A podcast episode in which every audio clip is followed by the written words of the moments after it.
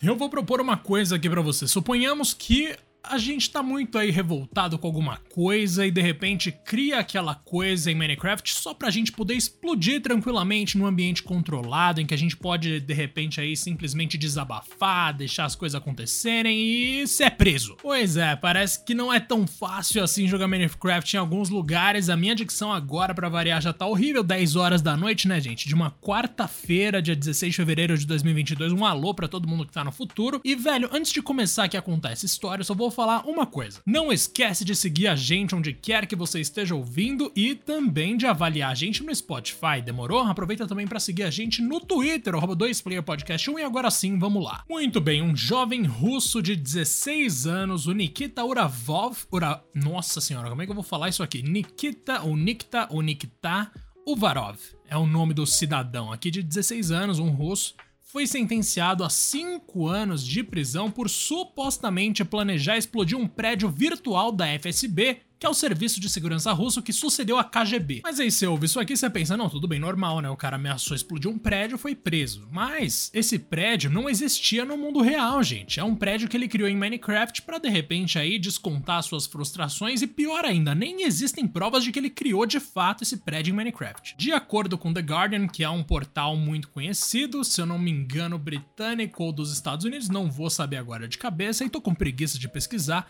um tribunal militar na Sibéria condenou o Varov, de 16 anos que eu acabei de falar, a 5 anos em uma colônia penal sob acusação de treinamento para atividades terroristas, velho. Existiam outros dois réus ali, mas eles tiveram as sentenças suspensas porque cooperaram com, as, com os investigadores, né? Segundo a reportagem que a gente tá falando aqui do The Guardian. Ao que tudo indica, o Varov e os outros dois adolescentes eles foram presos na cidade siberiana de Kansk porque eles estavam espalhando panfletos em apoio a um matemático e ativista anarquista de Moscou que estava sendo julgado por vandalismo. A polícia então apreendeu os telefones do trio de adolescentes que a gente gente está falando aqui, disse que encontrou uma conversa sobre planos para explodir um prédio do FSB que eles criaram em Minecraft. Segundo os investigadores, os adolescentes também estavam aprendendo a fazer explosivos improvisados e praticavam isso em prédios abandonados. Originalmente, esse grupo enfrentou acusações muito mais severas de participar de uma organização terrorista, mas isso acabou sendo deixado de lado devido à falta de provas. E de acordo com o jornal Novaya Gazeta, algo assim, Cara, as últimas palavras do menino ali no tribunal, pelo menos, foram que se ele fosse condenado à prisão, cumpriria a pena com a consciência limpa e com dignidade. É um caso inusitado, com certeza, né? Não é todo dia que a gente vê uma pessoa ser presa porque criou uma coisa em Minecraft, alguém acreditou que aquilo era um treinamento terrorista, mas também é meio, meio triste, né? Você vê esse tipo de coisa acontecendo porque, como o próprio The Guardian reportou, não é a primeira vez que a gente ouve falar de adolescentes sendo presos na Rússia por motivos aleatórios, como simplesmente protesto ou alguma coisa do tipo. Já adianto que aqui nesse podcast você dificilmente vai achar alguém aqui falando contra algum protesto, mesmo que seja violento, tá? Então se acostume. E cara, é isso, né? Vamos ver aí se esse menino vai dar um jeito aí. Tomara que ele não tenha que cumprir essa pena, tomara que tudo isso seja uma grande fake news, mas considerando onde saiu, não é o caso e ele vai se ferrar. Muito obrigado a quem acompanhou até aqui. Não esquece de seguir a gente no Spotify ou onde quer que você esteja ouvindo e também de avaliar o nosso podcast. Demorou? Porque agora tem uma notinha aí quando você entra nossa página do podcast. Um grande abraço e até mais.